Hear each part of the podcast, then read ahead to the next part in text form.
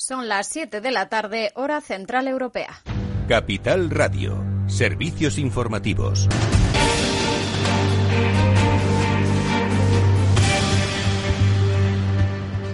¿Qué tal? Muy buenas tardes. Eh, miramos a los últimos datos eh, que nos deja la pandemia en España. Se han alcanzado más de 1.600.000 casos y ya 44.037 fallecidos eh, por coronavirus desde el inicio de la pandemia. Se suman hoy 10.222 nuevos casos y 369 fallecidos en el último día. La incidencia se sitúa en 340 casos por cada 100.000 habitantes en los últimos 14 días, con lo que que al menos ese dato sí que se va ligeramente estabilizando. Italia, por cierto, que ha registrado otros 29.000 contagios y supera la barrera de los 1,5 millones, mientras que también ha registrado 822 decesos, lo que supone uno de los peores datos desde el inicio de la pandemia. España e Italia están siendo los dos países más golpeados eh, tanto por el propio coronavirus, por la crisis sanitaria, como por la crisis económica. Por tanto, estamos muy pendientes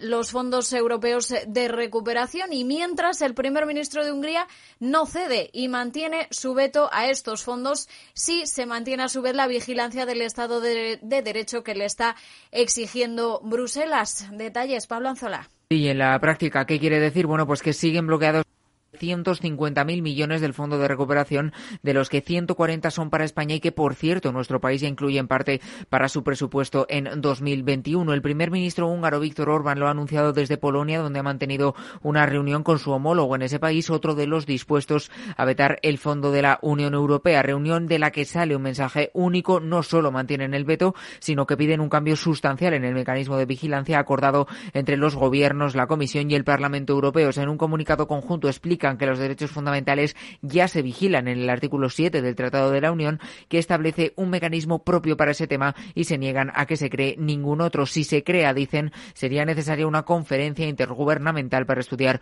cómo permitirlo. En definitiva, un bloqueo férreo de los dos países y los ojos ya puestos en la cumbre europea del día 11 de diciembre. Si no hay acuerdo previo, continuarían allí las negociaciones.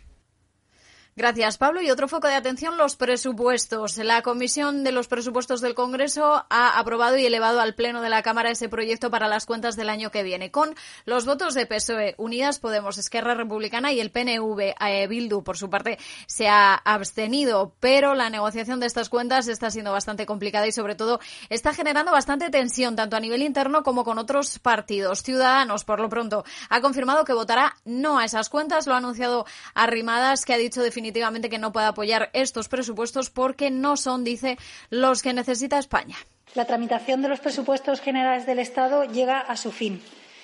Nosotros anunciamos que votaremos que no a los presupuestos generales del Estado porque no cumplen con los requisitos necesarios para que un partido de centro, moderado y liberal como Ciudadanos los pueda apoyar.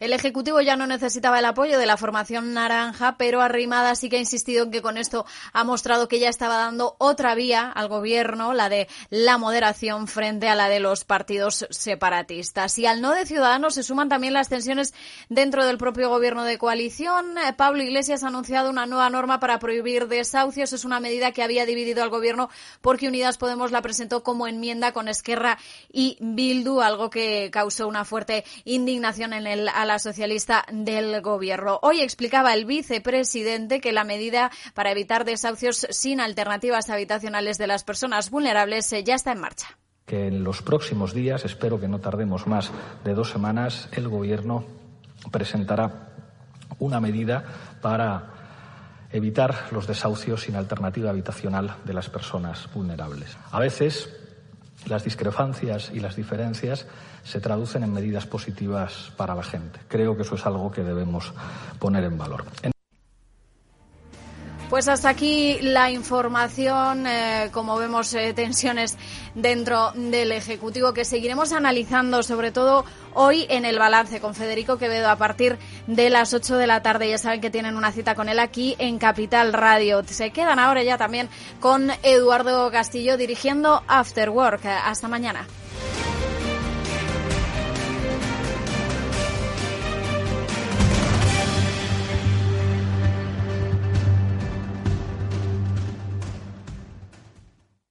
Únete al periódico líder en el sector económico. Suscríbete a El Economista y recíbelo todos los días en tu casa o en tu correo electrónico. Más información en el 902 88 93 93 o en club del suscriptor arroba eleconomista.es.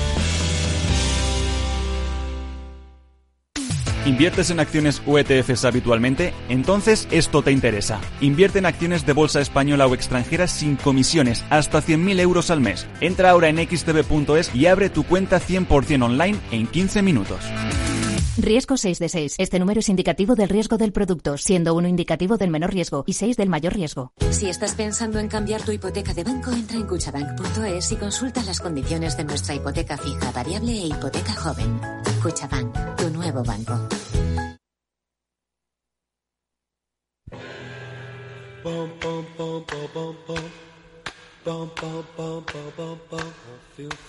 Después del trabajo, After Work, con Eduardo Castillo, Capital Radio.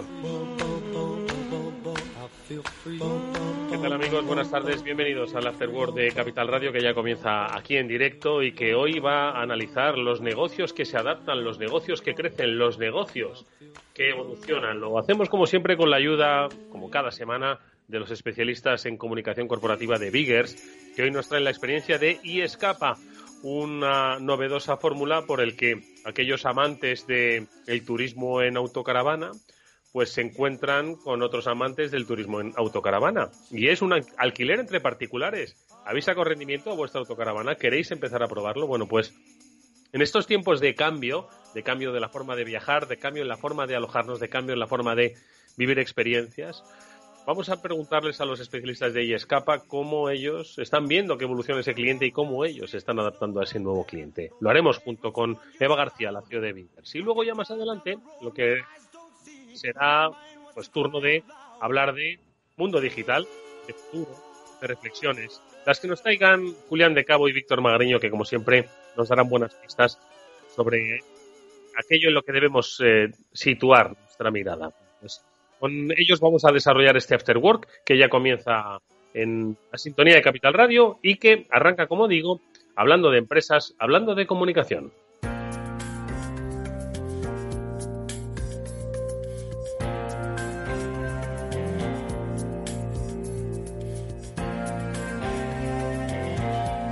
Comunícate el espacio de After Work dedicado al mundo de la comunicación corporativa. Aprenderás a valorar la comunicación, aumentarás el valor de tu empresa.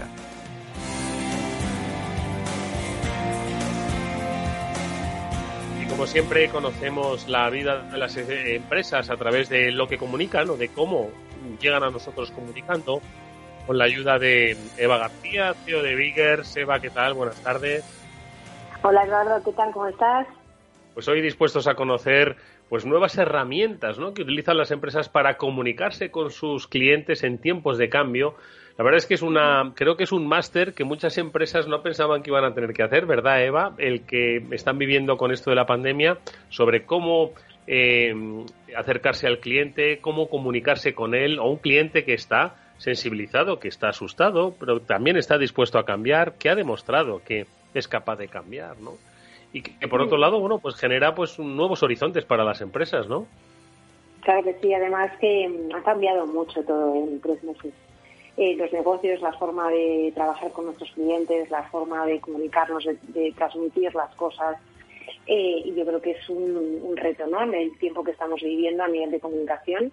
Eh, creo que las empresas tienen que entender que la comunicación cada vez tiene más que ver con ellas, con lo que transmiten y sobre todo con lo que son y, hay que ir incorporándolo poco a poco, pero sobre todo sabiendo lo que hablamos todos los jueves aquí, ¿no? que estamos en un tiempo real y tenemos que ser capaces de ir eh, acercándonos a, estas nuevas realidades de una manera controlada y organizada eh, y sabiendo que evidentemente tenemos que tener a la gente muy cerca y, no podemos de olvidarnos en ningún momento de lo que está sintiendo la gente y de lo que necesita. Es muy importante. Bueno, pues cómo se lo han preguntado, cómo lo están descubriendo desde Yescapa, se lo vamos a preguntar a su country manager para España, a Cristina Ventosa. Cristina, ¿qué tal? Buenas tardes. Hola, muy buenas tardes.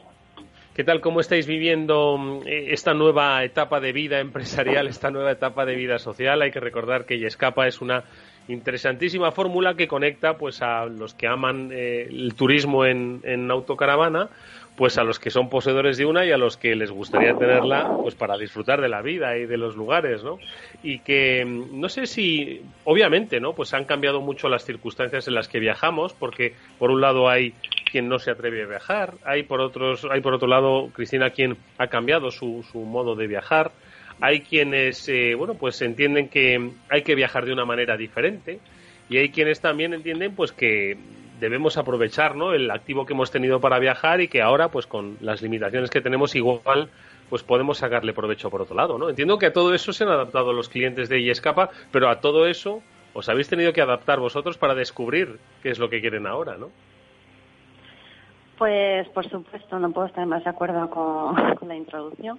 Eh, efectivamente, como muchas empresas eh, de todos los sectores, ¿no? Pero sobre todo del turismo y, en nuestro caso, que es sobre todo el turismo itinerante, eh, bueno, pues todo lo que nos ha venido encima este año hemos tenido que adaptarnos y sobre todo ser, pues, tener una capacidad de respuesta rápida, no solo para continuar con nuestra actividad, sino para, para dar ganas de viajar, ¿no? Tras este parón que, bueno, para muchos nos queda un poco ya atrás y seguimos eh, avanzando poco a poco y reinventando y comunicando de la mejor forma posible, por supuesto.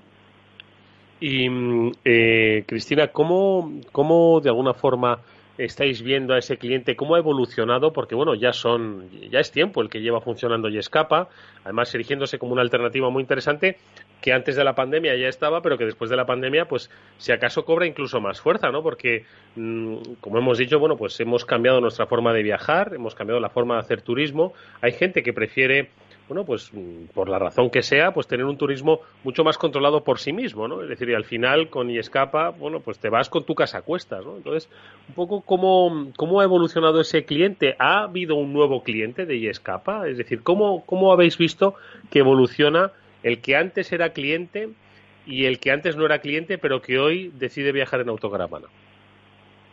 Efectivamente, si, si, nos centramos en el cliente, porque nosotros somos usuarios, tanto propietarios eh, de vehículos como viajeros, ¿no? Eh, te pregunta más dirigida al viajero.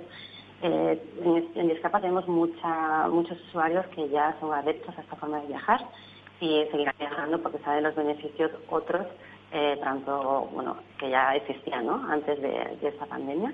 Mm. sí que hemos tenido mucho este año, pues, eh, nuevos eh, viajeros que prueban por primera vez, eh, porque mm, independientemente de que este sector, esta forma de viajar en tendencia en los últimos años y este año apuntaba que iba a ser un, un éxito, bueno, pues ven en esta forma de viajar, pues, como decías, ¿no? Un, viaje en autonomía, un viaje en el que podemos sobre todo priorizar, ¿no?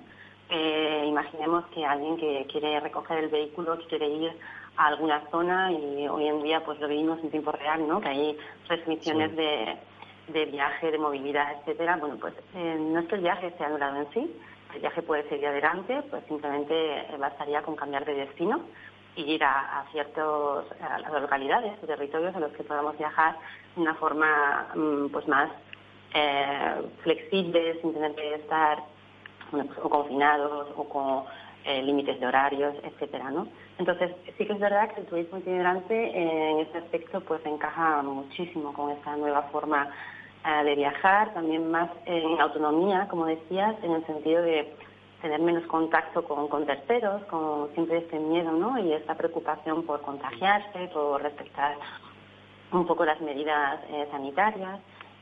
tenemos también, bueno, pues como decías, la casa a cuestas, pues nos evita pues ir a cualquier alojamiento, a mm, cocinar nosotros mismos en vez de ir a restaurantes y bueno, disfrutar sobre todo al aire libre en contextos más naturales y, aún así eh, disfrutar el viaje sin, aunque sea una, una, nueva forma, ¿no? Lo que sí vemos es más bien eh, no solo el, el, nuevo perfil del viajero, sino sobre todo las nuevas em, costumbres, ¿no? Los hábitos. Por ejemplo, eh, bueno, el reservar en el último momento. Todo el mundo está a expensas y informándose si puede salir, no puede salir, si puede ir, no puede ir. Entonces es verdad que mm, en cuanto al plazo, ¿no? Entre que un viajero está buscando un vehículo y que confirma, sí que es verdad que se hacen es mucho más corto. las reservas se hacen casi, bueno, pues en last minute, como decimos, ¿no?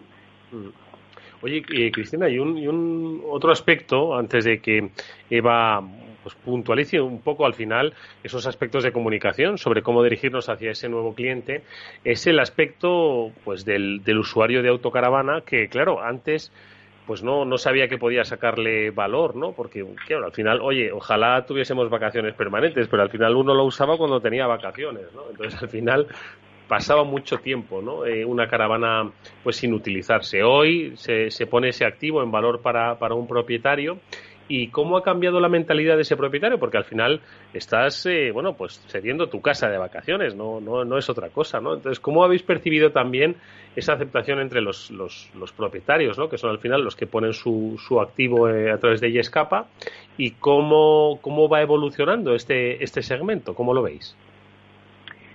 Bueno, es verdad que eh, el usuario propietario pues ha tenido, no es como el viajero, ¿no? Que tenía que anular el viaje y tal, sino que durante los meses de confinamiento y tal hemos visto un crecimiento constante en la creación de anuncios.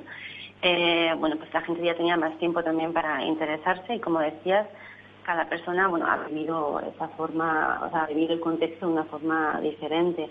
Hay gente que a lo mejor se ha visto pues más, eh, con más problemas financieros o con, perder el trabajo o ERTES que se transforman en ERES, etcétera. Y sí que es verdad que han visto en el alquiler de, los vehículos de ocio pues un ingreso complementario a, eh, su actividad principal. Y es verdad que esto sí lo hemos visto que, bueno, independientemente que las reservas ha habido un parón, eh, durante los meses de junio, julio, hemos duplicado la publicación de anuncios y, en total, eh, bueno, pues hemos tenido casi un 50% de, de, incremento. Em, sí, bueno, la, la, incertidumbre siempre está en el lado higiene, eh, medidas, etcétera, ¿no? Lo importante para cada usuario, tanto viajero como propietario, es respetar, respetar las medidas de higiene, de contacto, y distanciamiento, etcétera. Para ello nosotros, bueno, pues hemos puesto una vez más la comunicación sobre este tema, ¿no? No solo a mm. nivel comunicación en general, como estrategia o que ya eh, Eva podrá contarte también, eh, sino también a nivel usuario en la plataforma, el acompañarlos y, y darle consejos de, bueno, cómo desinfectar, cómo entregar un vehículo sin tener que, tener mucho contacto con el viajero, porque al fin y al cabo son espacios reducidos, ¿no? En las autocaravanas, tienes que enseñar cualquier equipamiento, bueno, pues evitar un poco eh, el, contacto tan, tan, tan directo, tan cercano. Ese ha sido el trabajo más de fondo que hemos hecho sobre todo. Y, bueno, la verdad que sí que es verdad que, hay muchos usuarios que se han animado a, alquilar sus casas rodantes. Eva, ¿qué te parece el, aspecto de la comunicación en este sentido, en la dirección del nuevo cliente, en la dirección del nuevo propietario? Ojo, porque ese propietario ha tenido un poco que, también que cambiar su forma de entender la propiedad. Claro, en definitiva también ha sido pues eh, bueno pues una situación de reinvención, de entender es lo que necesitan cada uno de nuestros públicos y adaptarnos. Yo creo que eh, eh, sobre todo en el sector de los viajes ha cambiado tanto el coronavirus la realidad que yo creo que realmente el papel a nivel de comunicación que empresas como Escapa tienen que tener realmente es el de estar ahí, el de asesoramiento, el de eh, darles la garantía y la seguridad de que todo está controlado, porque yo creo que hay mucha gente que no sabe si puede viajar o no, y dónde puede viajar, y dónde puede ir con la, ¿sabes?, con su caravana, con su propia caravana, o si la quiere alquilar, porque en el fondo eh, yo creo que las personas están deseando también eh, salir un poco de esta realidad, ¿no? Y el, a lo mejor hacerte una escapada a la Sierra de Madrid es un planazo ahora mismo, ¿no? Y dices, oye, pero yo puedo, puedo salir, puedo alquilar, puedo tal, entonces que la compañía esté ahí pendiente de todas estas dudas, de, esta incertidumbre un poco que tenemos todos, ¿no?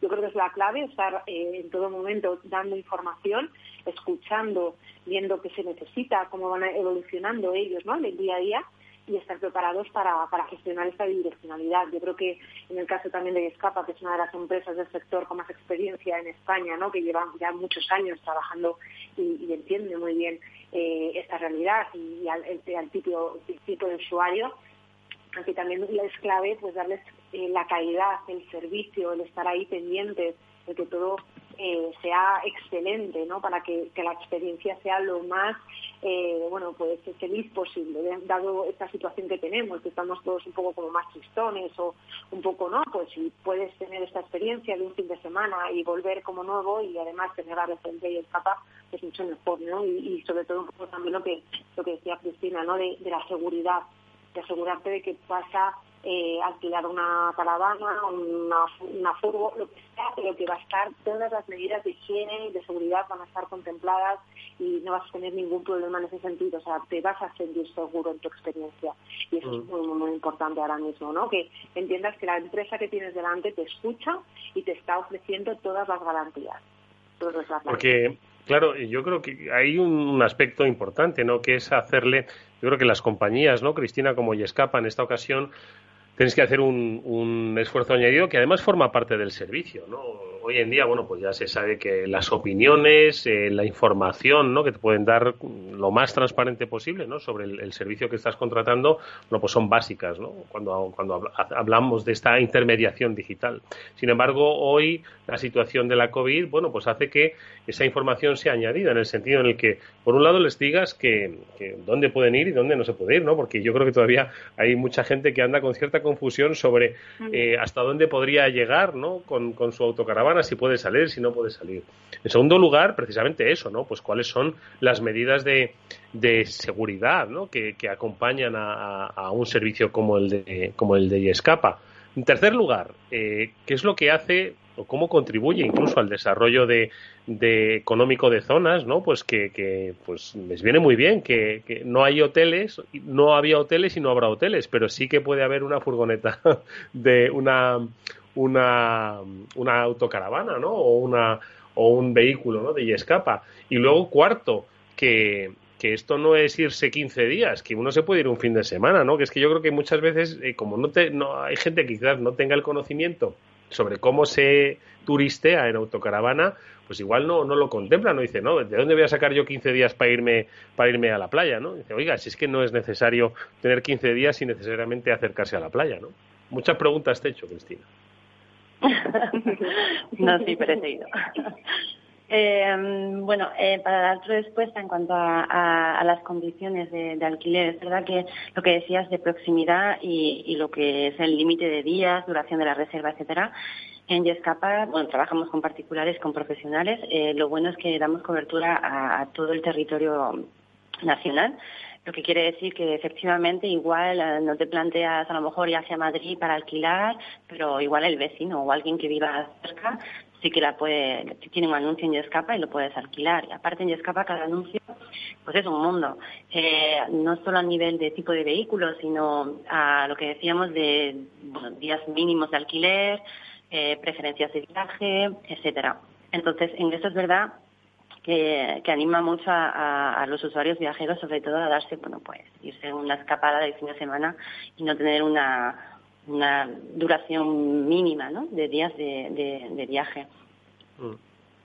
Y claro, eh, yo creo que es que es eso, es una labor importante, ¿no? Didáctica, la que, como decía, tenéis que tener las empresas, ¿no? Es decir, que tenéis que incorporar ya no solo la comunicación al cliente, ¿no? Eh, sino darle un servicio añadido de comunicación, me atrevo a pensar. Cristina, no sé qué opinas, Eva, no sé qué opináis. Sí, es que va implícito, ¿no? La manera en la que tú eh, das ese servicio, ya estás comunicando, ya estás comunicando tus valores, tu forma de trabajar, tu diferenciación en el mercado. Es, eh, ahí está la clave. Por eso un usuario te elige a ti respecto a otros, porque existe mm. esa comunicación permanente, porque estás compartiendo con él esa forma de hacer las cosas también, ¿no? Mm. Mm. Hay un aspecto importante, sí, en la comunicación. Perdona, antes, o sea, comunicábamos, pues, más en general, sabemos quiénes somos, sabemos lo que hacemos y, comunicamos, ¿no? Lo que mm. queremos comunicar. Hoy en día hay una preetapa que es sobre todo informarse eh, y buscar la información. Eh, como decías, muchos usuarios eh, están un poco pues perdidos, no saben lo que tienen derecho a hacer, si pueden, no pueden. Eh, nosotros hemos vivido la desescalada como algo bastante curioso porque nunca hemos estado tan, tan, tan al día de, la información, de la actualidad, las decisiones del gobierno, y ya no solo en España el gobierno, ¿no? sino las comunidades autónomas, a lo que se suman las provincias, las localidades, y es verdad que, bueno, hemos aprendido mucho y nos ha servido mucho para decir, bueno, a lo mejor también tenemos que comunicarnos, o sea, informarnos sobre todo antes eh, y luego hacer una comunicación pues doble, ¿no? No solo de la empresa, de, de lo que queremos transmitir, sino de lo que se pasa el día a día. Mm. Claro, de la de lo que realmente el usuario necesita saber y, está indeciso y no sabe muy bien por dónde ir, ¿no? En el momento en que la empresa te da esa información, antes incluso que tú la pidas, pues ahí ya, hay, ya hay un servicio a través de la comunicación también y hay una relación con ellos que va más allá de simplemente pues eh, alquilar la caravana o lo que sea, ¿no? Ahí ya hay una relación donde yo entiendo lo que tú necesitas y te lo, te lo ofrezco. Eso que ha hecho, pues que evidentemente se tengan que integrar más procesos, de la Cristina? Que tengan que, que trabajar quizás en, en, algunos ámbitos o áreas que hace un año pues no se implementaban de esa manera tan, ¿no? tan, tan completa, pero ahora mismo es lo que requiere el usuario y hay que ¿no? preparados para eso. Oye, y un último aspecto, Cristina, antes del verano, ay madre, qué lejos queda el verano, pero bueno, más cerca ya queda el siguiente, más cerca queda ya el siguiente. No obstante, se marcaron hitos ¿no? Eh, de visitas en, en Yescapa, el interés ¿no? que suscitaba. Eh, ha ido eh, increciendo este interés, no se ha apagado, ¿verdad? Lo que ha venido ya con la pandemia es algo que no se va a escapar. Estos no son momentos circunstanciales que si algún día, bueno, pues tenemos vacuna y algún día nos podemos librar de las mascarillas, esto ha venido aquí para quedarse, ¿verdad? Sí, bueno, eh, ahora mismo vemos lejos el verano y más lejos vemos el 2021. Estamos en un periodo que, que es un poco los meses de menos actividad. Aún así sabemos que, que, que, no, que ese tipo de turismo corresponde bien y ya venía anunciándose como una forma alternativa de viajar, que mucha gente estaba dispuesta a probar y los que siguen, los que han probado seguirán con ganas de, seguir viajando de esta forma. Eh, pero todo apunta a que es un turismo que que se adapta y que, bueno, pues si hay vacuna, como decís, que las condiciones son más favorables, por supuesto, irá todo mucho mejor. Pero bueno, hemos visto que al menos los meses de verano y septiembre-octubre eh, ha seguido siendo bastante positivo. Eh, vemos también que de cara al puente de, diciembre, el puente de la, de la, Constitución, el 6 y el 8 de, de diciembre, sí que volvemos a tener un pico de actividad o sea que son buenas, buenas eh, mm. señales, ¿no? Luego la Navidad y el tema de estaciones de esquí, bueno, pues no sabemos todavía, todo queda un poco en el aire en función de la evolución, pero mm, seguro que, que el 2021 se anuncia bastante positivo. Lo que sí que sabemos es que en las zonas comunes de tu autocaravana y en los espacios exteriores, allí donde te sitúes, no tienes que, no tienes que llevar mascarilla. Así que eso es algo ya que hemos ganado, por supuesto, con respecto a otros momentos. muy positivo. Claro que sí. Pues toda la suerte del mundo para ese futuro. Cristina Ventosa es country manager de Yescapa para España y Eva García, CEO de Vigas. Como siempre, gracias por traernos la realidad de las empresas. Hasta muy pronto. Mucha suerte. Gracias a vosotros. Hasta luego.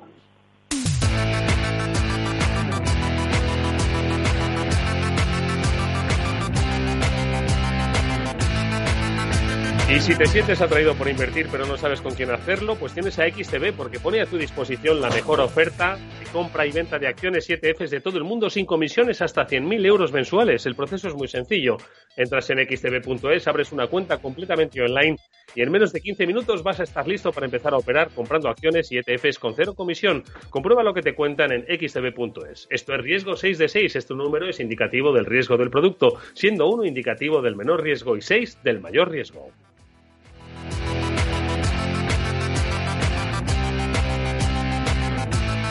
After Work con Eduardo Castillo. Llega eso que tanto esperabas. Llega el Black Friday a Movistar. Por 29,90 euros al mes tienes fibra 600 megas y 25 gigas de móvil. La mejor conexión para todos y sin ninguna permanencia. Es tu momento. Movistar. Y por ser cliente, llévate un Oppo A9 libre por solo 139 euros y muchos móviles más. A la hora de invertir, la diferencia entre la convicción y la palabrería está en el grado de compromiso que eres capaz de asumir. El nuestro es este. En Finanbest solo ganamos si tú ganas primero. O lo que es lo mismo, en Finanbest, si no sumamos, no restamos. Conoce todas las ventajas del Result Investment. Tienes mucho que ganar. Finanbest, tú ganas.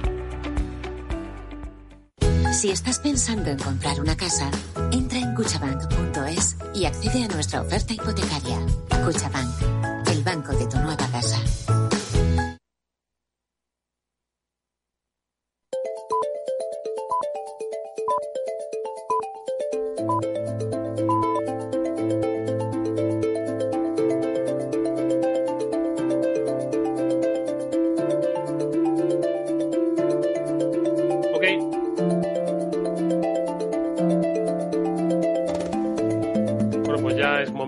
De mm, mundo digital, de transformación de nuestras vidas, de las cosas que, bueno, nos deberían preocupar en el buen sentido, pero también en el mal sentido, ¿no? Y que nos hagan reflexionar sobre cómo están evolucionando, bueno, pues estos aspectos y que van cambiando nuestra vida. Lo hacemos con la ayuda de Víctor Magariño y Julián de Cabo, a los que ya saludamos como pues, nuestros amigos, dos referentes en el mundo de la transformación digital, dos de los mejores profesores que hay en el mundo de las escuelas de negocio de primer nivel de nuestro país y que, como siempre, nos dan las pistas de las cosas que van pasando y de las cosas que cambian.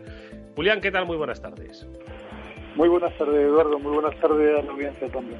Saludamos a Víctor Magariño. Víctor, ¿qué tal? Buenas tardes. Hola, buenas tardes, Eduardo y todo el mundo. Oye, hoy protagonista va a ser la inteligencia artificial. Ayer, claro, ayer no, tenéis por qué estar escuchando el programa, pero si escuchasteis el programa de ayer, nuestro experto en Corea, Agustín Ramos, nos habló de que allí se había implementado la primera presentadora de noticias virtual.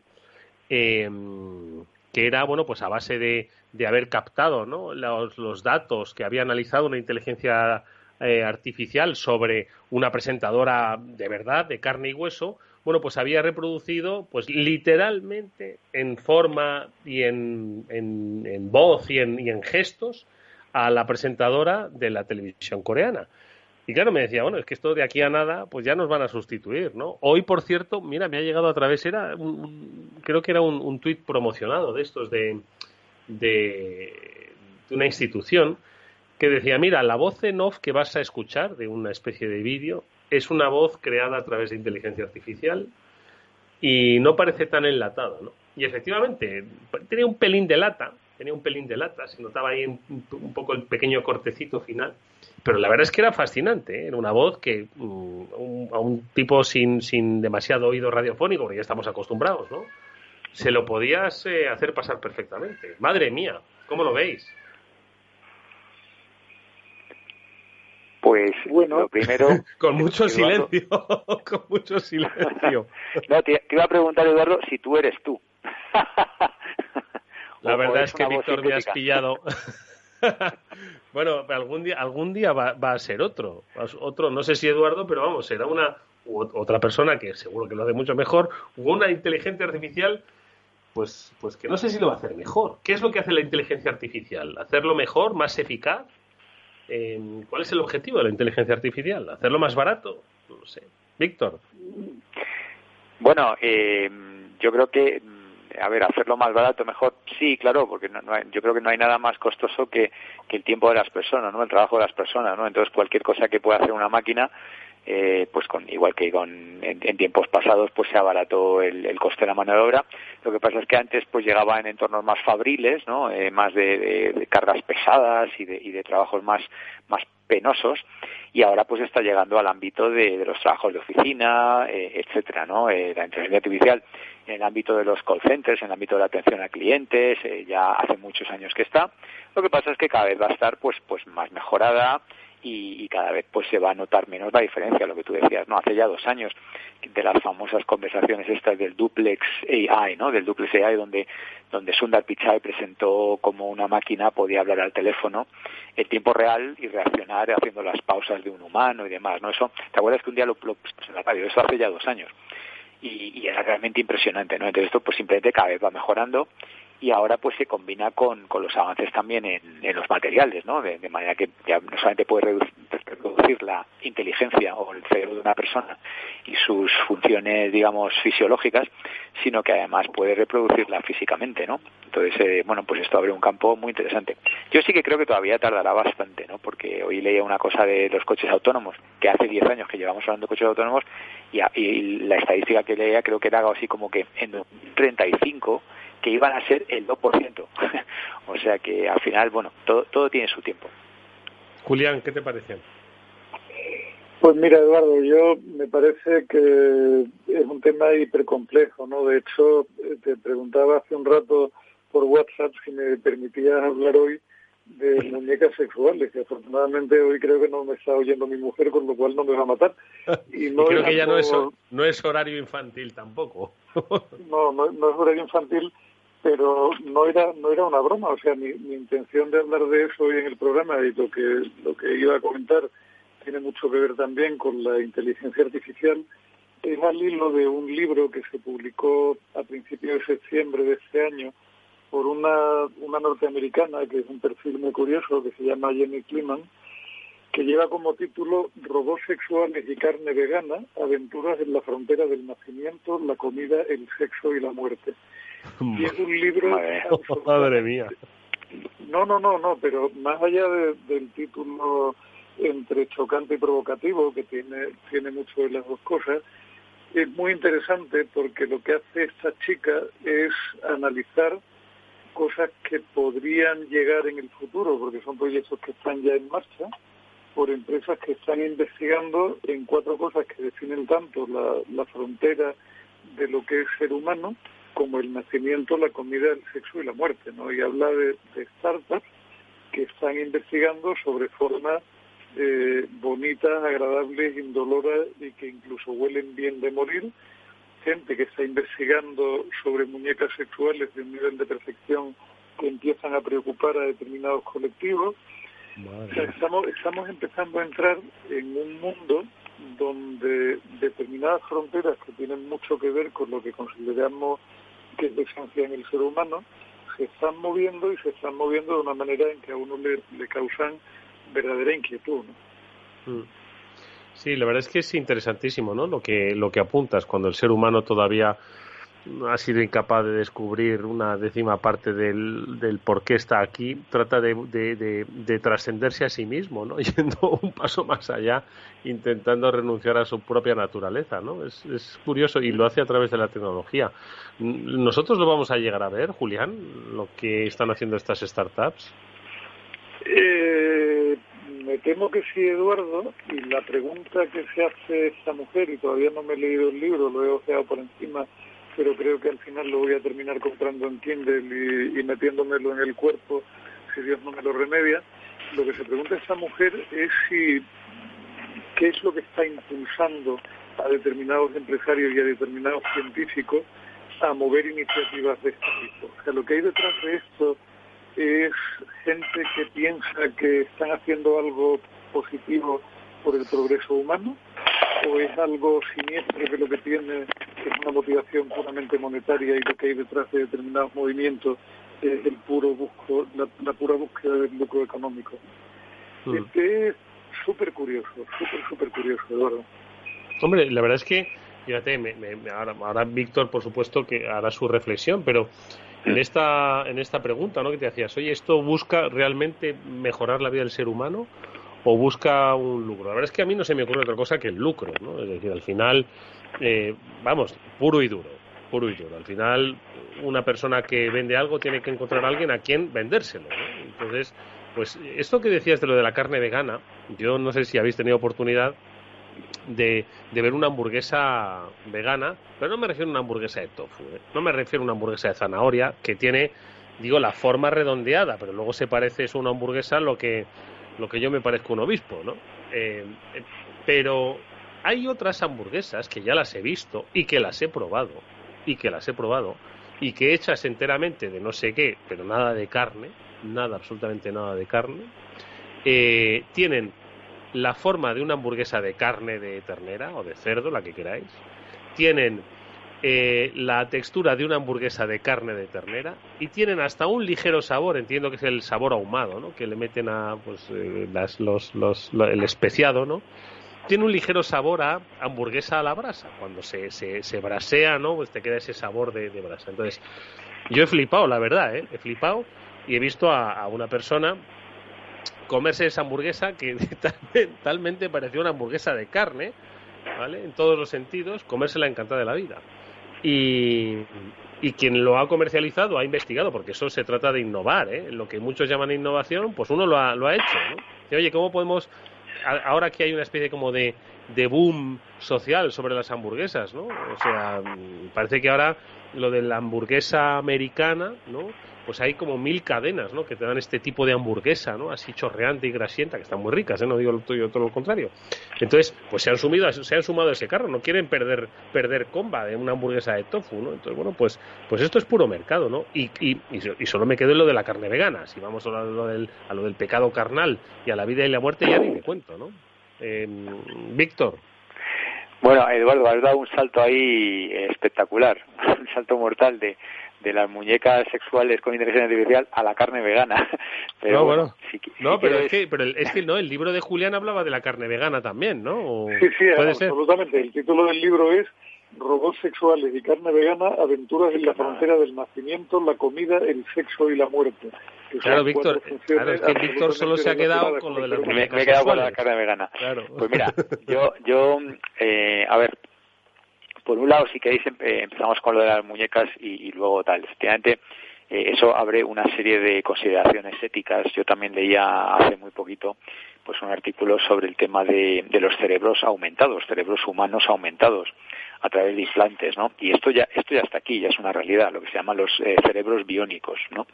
Eh, entonces esto plantea todo tipo de consideraciones éticas también, ¿no? Como por ejemplo, pues si vas a poder aprender determinados skills, ¿no? Determinadas habilidades que sean muy demandadas, pues por ejemplo, que, con un implante te, aprendas a programar en, en Python o en R, o que de repente pues te pongan un implante y aprendas chino mandarín.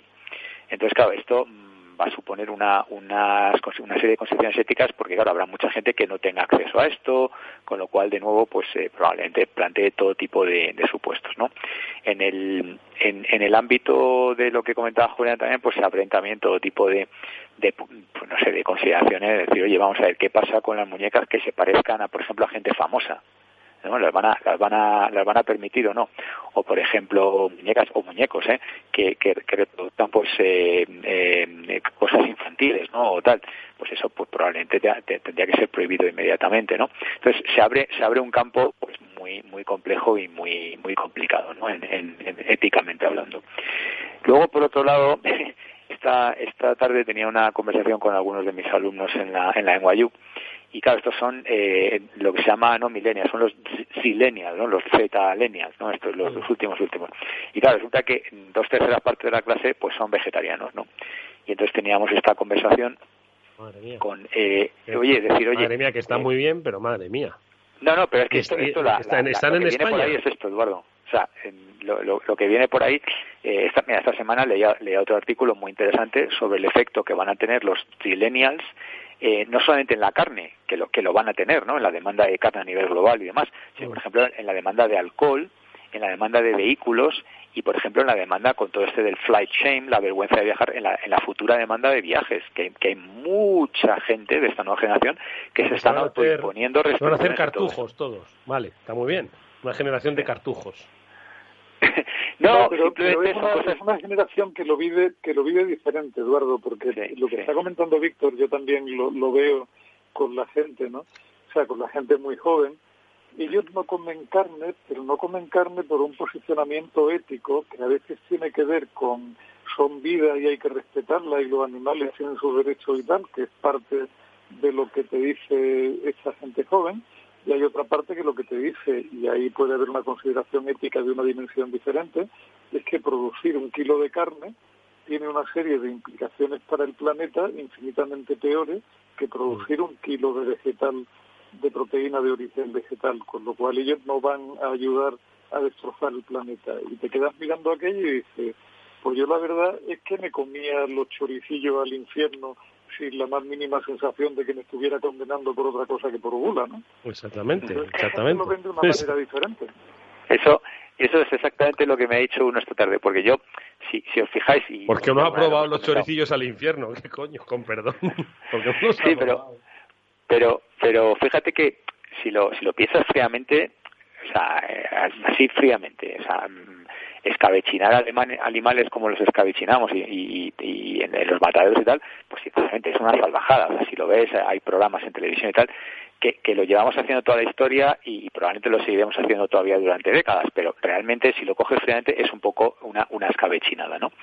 Pero no es eso eh, solo lo que tienen en mente, o sea, yo, uno de ellos me decía claramente, no, no, es el tema del medio ambiente, o sea, lo que decía Julián, ¿no? Sí, sí, que sí, se, entonces requieren 10 veces más eh, para producir un, un, kilo de carne, ¿no?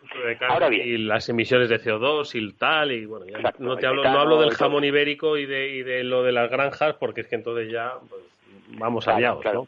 Pero, pero, hay una cosa más que yo creo que también lo, lo sabéis, lo hemos comentado en alguna ocasión, que es el tema de, de la carne de laboratorio, que es carne carne, es decir, no basada en, en vegetal, pero que está hecha en laboratorio. Y esto es un filón, que hay un, por allá unas cuantas startups eh, creo recordar que, por ejemplo, hay un hub muy interesante en Israel, donde hay hubs de casi todo, pero en esto creo que están liderando, de fabricar carne eh, en laboratorio. Y hay un montón de, inversiones, un montón de, de startups de, de capital que están invirtiendo en, ese tipo de cosas. Y yo sí que creo, sí que creo que esto puede ser la solución.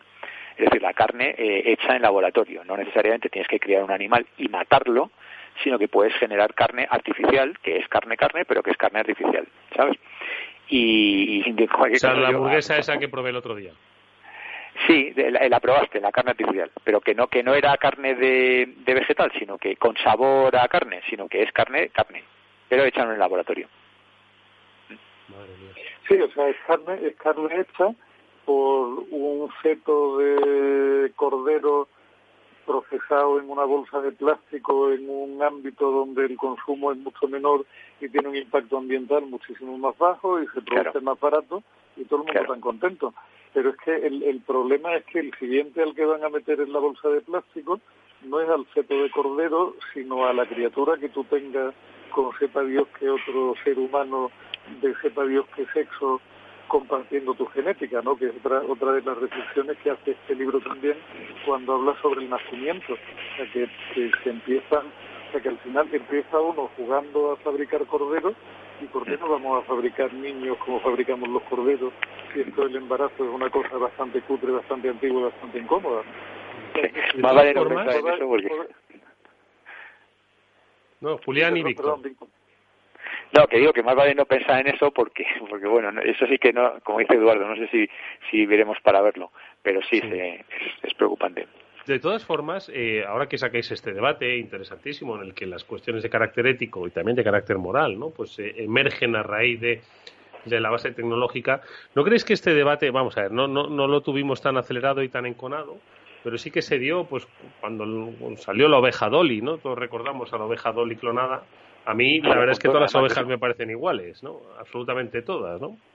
Eh, con lana y, sin ella, ¿no? Entonces, bueno, pues no sé si nos colaron a una oveja Dolly que realmente era clonada, ¿no? Porque te lo tenías que creer, que decir, al final decían, mira, esta es, esta es, esta oveja es igual que esta igual. ¿no? Exactamente, ¿no? Entonces, y aquel debate, pues eh, sí, estuvo, estuvo durante un tiempo, ¿no? En, en, en el calor de los medios, pero el debate de la clonación, ¿no? Que es algo que a día de hoy es posible, ¿no? Claro, es posible, según nos contaron los que hicieron a Dolly, eh, no ha vuelto a tener, bueno, pues eh, ese debate profundo y más en estos tiempos líquidos, ¿no? Y de revisión un poco del, propio concepto del ser humano, ¿no? Entonces, quizás este debate al que hace referencia Julián, quizás no lo veamos tan intenso. Bueno, lo, viviremos, ¿no? Pero quizás no, no, no lo veamos, ¿no? Viviremos, pero no, ve, no, no veamos. Eh, eh, acordaros del capítulo este de Black Mirror, ¿eh? ¿No, ¿No os viene a la mente el capítulo de Black Mirror? ¿Sabes qué pasa? Es que yo no lo he visto, no, no lo he querido ver. Me han hablado tan, ah. me, han, me, han, puesto tan a la pues defensiva con esta serie que no, que no la he visto. Hay un, hay un capítulo, hay, los hay muy muy buenos y, y un poco menos, ¿no? Pero hay uno completamente eh, que habla de esto, ¿no? O sea, eh, cuando se te muere un ser querido, eh, pues hay una empresa que te ofrece reemplazar ese ser querido con un, con un avatar, pero con un avatar que es exactamente un, un clonado, un ser clonado. Entonces conserva todas las memorias y tal y cual, no sé qué, y el, capítulo va exactamente de eso, ¿sabes? O sea que, eh, y hombre, la verdad que es un, os recomiendo que lo veáis porque realmente es eh, llamativo, ¿no? Y plantea todos los, los aspectos eh, éticos, ¿no? Favor, a mí, a mí hay un tema que me tiene hoy muy preocupado, que creo que debemos comentarlo, y es que ayer se ha caído Amazon. Supongo que ¿Ah, lo sí? habéis leído por ahí, ¿o no? No, No, no lo Se ha había caído leído. ayer. ¿No lo habéis leído? No. No. Pues, eh, pues sí, se cayó un, lo que le llaman un general outage, ¿no? Un, outage, ¿no? Un- y te digo porque eso es noticia, porque normalmente Amazon no se cae. De hecho, cuando, cuando se cae se suele enterar todo el mundo. Entonces parece ser que no ha sido brutalmente grave, pero bueno, se, por ejemplo, ha afectado a Roku, a Washington Post, a Flickr, a Spark, a- en fin, o sea, no, no, ha, no ha sido súper mega grave, pero, pero se ha caído bastante, o sea, como para, como para meterse en las noticias, vamos, dio Reuters la noticia. Entonces esto es un tema como, como bastante gordo, ¿no? Que se caiga Amazon es como wow. ¿Y por qué ha podido pasar eso? Pues eh, no, no se sabe, pero hablan de ataques y tal y cual, ¿no? Incluso eh, hablan de que, bueno, imagínate que, que atacan atacan eh, Amazon, Google y Microsoft a la vez y, y se, y se para el mundo, ¿sabes? Entonces, bueno, están los analistas diciendo de nuevo que, que no es buena idea tenerlo todo en una sola nube, en fin, lo, lo típico, ¿no? De manera que Amazon Web Services eh, creció de, de julio a septiembre un 29%. ¿eh? Sabéis que es el, el líder de mercado en, en cloud computing y, y cada vez más, ¿sabes? O sea que, por cierto, la semana que viene, Eduardo, tienen la convención gorda suya, el Reinvent. Eh, ya me he apuntado para tragarme las dos horas y pico de, de charlas de Genial. Jassy, que sabes que me apasiona. Así que el jueves que viene a lo mejor tenemos algún alguna novedad. Genial, genial. Julián, tú, yo no lo había oído, ¿eh? Me has No, dicho yo, tú yo tampoco. es que, eh, llevo dos días en el confinamiento de cierro que decía el otro dando clases fuera de Madrid y la verdad es que he estado ocupado de mis alumnos, de mis historias y no me ha dado tiempo a leer absolutamente nada, las cosas como son. Llevo, llevo desconectado casi 24 horas seguidas, Eduardo. Oye, y Bueno, ahora que... de refilón también, ¿eh? Pero hay otra cosa también mu- muy interesante, Eduardo. Si quieres podemos comentar. Es que, claro, eh, aquí enseguida tienes plancha. Entonces, eh, no sé si habéis oído lo de que Amazon lanza el servicio de, de recetas, de, de entrega de recetas también. Lo ha lanzado esta semana. No, no, No. sé si lo habíais. No. ¿Qué, ¿Pero qué es ese servicio de entrega de recetas? ¿Cuál es? Eh, le llaman Amaz- Amazon Pharmacy. Pues básicamente que te entregan eh, lo que se llaman prescription drugs, o sea, que te entregan medicamentos con receta. Eh, te los llevan a casa, básicamente. Ah, O sea que- lo, lo comentamos hace poco, ¿no? Efectivamente, que sí, Pues ya- sí, ya y está ya lo, montado. ya lo ha puesto, pero no, en España Sí. no. ¿Dónde lo ha puesto en marcha? En Estados Unidos, sí, en Estados Unidos. Y, y la- las consecuencias, la, la primera consecuencia es lo mismo, ha pasado lo mismo que cuando, cuando dijeron que compraban Whole Foods, que las acciones de Target, Walmart, Kruger y tal bajaron. Pues ahora han pegado un bajonazo las de CVS, Walgreens, Rite Aid, etcétera, etcétera, pero un bajonazo de doble dígito. O sea que ya parece que el mercado se lo cree. Estás hablando de un mercado de 300 billones de dólares. Y están hablando de entregarte los medicamentos en casa con entre un 80 y un 40% de descuento sobre el precio de la farmacia. ¿eh? Cuidado, cuidado. Madre mía. Un 80% los genéricos y un 40% los, los de marca. ¿Vale? Entonces, bueno, no, no sé cómo extrapola eso a España, probablemente no extrapole igual, ¿no? Pero... No, imposible dato, porque aquí el sistema farmacéutico ya lo hemos comentado, es decir, está en su sistema regulado y además que obedece a una realidad muy muy diferente, ¿no? No es, vamos, no, no- la verdad es que nunca he estado en, en una en una drugstore de, de, de Estados Unidos, ¿no? Como hemos visto en las películas, pero bueno, el acceso a el medicamento es totalmente diferente y allí, pues sí que entiendo que puede tener su, su lógica y ya habiendo, bueno, pues conseguido que con la receta, ¿no? Que es al final un poco lo que validaba, pues quizás esos medicamentos especiales, no esos tan tan genéricos al acceso al, al alcance de cualquiera, pues es lo que le ha hecho un poco más competitivo. Pero yo creo que en España, en España yo creo que no va, no va a ser fácil, no va a ser fácil. Y además no, lo va- no, no van a tener fácil, no ya solo por el sector farmacéutico, sino por porque bueno pues al final estas compañías están en el en el punto de mira no de- del, del gobierno no y, y ya no solo por una cuestión fiscal sino un poco también por una cuestión sobre sobre la competencia que hacen pues a determinados sectores. No sé si habéis oído hace poco pues que se unieron los libreros, ¿no? Pues para hacer frente a Amazon y, y se han unido, bueno, pues los, los retailers aquí españoles también para hacer frente a Amazon. Entonces, yo creo que, que claro, un poco la vieja Europa. El, el problema, Eduardo, es que al final los mercados protegidos son ineficientes siempre, ¿no? Y el día en que finalmente cae la barrera, porque termina por caer, se va todo a hacer puñetas. Yo, yo de verdad que no nada más lejos de mi intención que hablar mal de los pobres de los libreros, que no, no, no iba yo a entrar a ese trapo, pero es que este sitio del que está hablando, y no diré el nombre para no provocar que la gente vaya a verlo, donde se han unido las librerías para competir con Amazon y tal, le han dado tanta visibilidad, el problema es que la gente va y lo mira. Y claro, cuando van y lo miran, lo siguiente que hacen es irse a Amazon a comprar el libro, porque el sitio está tan mal diseñado, el sentido es lamentable, el, funcionamiento es tan triste, que al final lo que hacen es reforzar la propuesta de valor de Amazon. Pues no sé.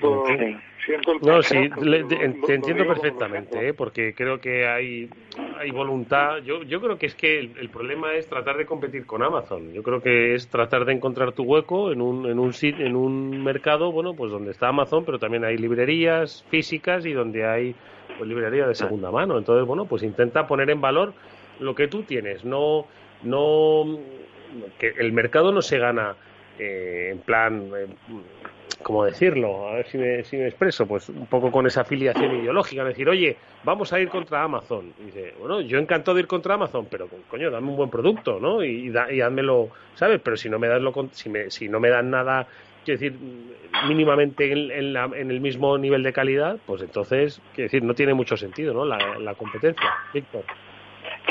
Sí, no, es verdad. O sea, al final a la gente le encanta Prime, claro, porque pides algo y, al día siguiente aparece en la puerta de tu casa, ¿no? Yo siempre lo, cuento en mis clases. Y bueno, porque sepáis que estás contribuyendo a, hacer más grande el, arma de destrucción masiva de, del siglo XXI, pero... Pero fíjate que esto, esto del, de la farmacia, o sea, es muy heavy el tema, porque la gente irá a su médico en Estados Unidos y le dirá al médico que le prescriba a Amazon, es decir, que, que la prescripción se la mande a Amazon. El tema es, es muy fuerte. O sea, la gente dice, oye, no, no, que yo este, que mi, que mi servicio de, prescripción de medicamentos lo tengo con Amazon. Entonces, por favor, dile a Amazon que, que, me lo mande. Y entonces él es el médico el que, el que lo, lo manda a Amazon, ¿no? Es una cosa curiosísima. Pero bueno, lo, interesante es que... Espérate que monte con un hospital también, ¿no? Claro. Fíjate, eh, el hospital de Amazon, macho. Que te atienda un médico que no va a ser un médico, va a ser una inteligencia artificial, ¿eh? A ver, hay, hay, una cosa, hay una cosa que es evidente, ¿no? Es una compañía que ha generado una imagen de, servicio al cliente y de calidad en el servicio de tal calibre que apalancándose en eso pueden entrar en casi cualquier negocio porque la gente que ya les compra y que nunca tuvo un problema les va a seguir allá, allá donde vayan. Claro. y no os olvidéis... Es distinto de lo que hizo el corte inglés toda la vida, caramba. Oye, y no os olvidéis también de la información que se genera con todo esto, ¿sabes? Claro, si sabes qué drogas tienes, pues sabes que dónde te duele. Y si sabes dónde te duele, pues imagínate, Pues sé, sé cómo curarte. Escucha, Julián, cómprate el libro de la carne, el sexo y la vida y la muerte. Y nos lo cuentas aquí. Te lo lees y nos lo cuentas. ¿Vale? Robos sexuales y carne vegana. Aventuras en la frontera del nacimiento, la comida, el sexo y la muerte. Me lo compro, me lo compro. Pues, para todos los para Víctor Magariño y para un servidor, cómpratelo. Julián de Cabo, Víctor, muchísimas gracias amigos, nos vemos la semana que viene. Venga, un placer. Un abrazo, un abrazo fuerte. Y a ustedes amigos, nos eh, despedimos hasta la próxima semana, que volveremos como siempre con el Afterword de Capital Radio, programa de ciberseguridad. Volveremos a la misma hora, 19 horas. Está Alberto Coca gestionando técnicamente y os habló Eduardo Castillo. Hasta mañana, adiós. Tu radio en Madrid 105.7, Capital Radio. Memorízalo en tu coche. Cuidado en las reuniones familiares. Estoy harta de no poder reunirme con mi gente como yo quiero. Igual que mi abuela, que esta es la última reunión familiar en la que estará. La contagié de COVID el otro día y la enterramos hoy. Comunidad de Madrid. Entre tú y yo, separar y luego tirar las bolsas de cada residuo en su contenedor no es una labor titánica. Por ejemplo, las mascarillas, que van al naranja. Y si quieres tirar un mueble, llamas al 010. Además, si hay cosas que te da pena tirar, siempre puedes intercambiarlas por algo útil en Remar. Porque convertir Madrid en una ciudad más limpia, responsable y sostenible es sencillo entre todos. Ayuntamiento de Madrid. En Metro de Madrid llevamos más de 100 años observando cada mirada y ahora que solo te vemos los ojos, queremos ver que te sientes seguro. Por eso, desinfectamos diariamente nuestros trenes e instalaciones. Contamos con un sistema automático de control de acceso y aplicamos la apertura automática de puertas. En Metro, miramos por ti. Metro de Madrid, Comunidad de Madrid. Valor Salud. Tiempo de salud. Su actualidad, sus personas, sus empresas. Todos los viernes a las 10 de la mañana en Capital Radio, con Francisco García Cabello.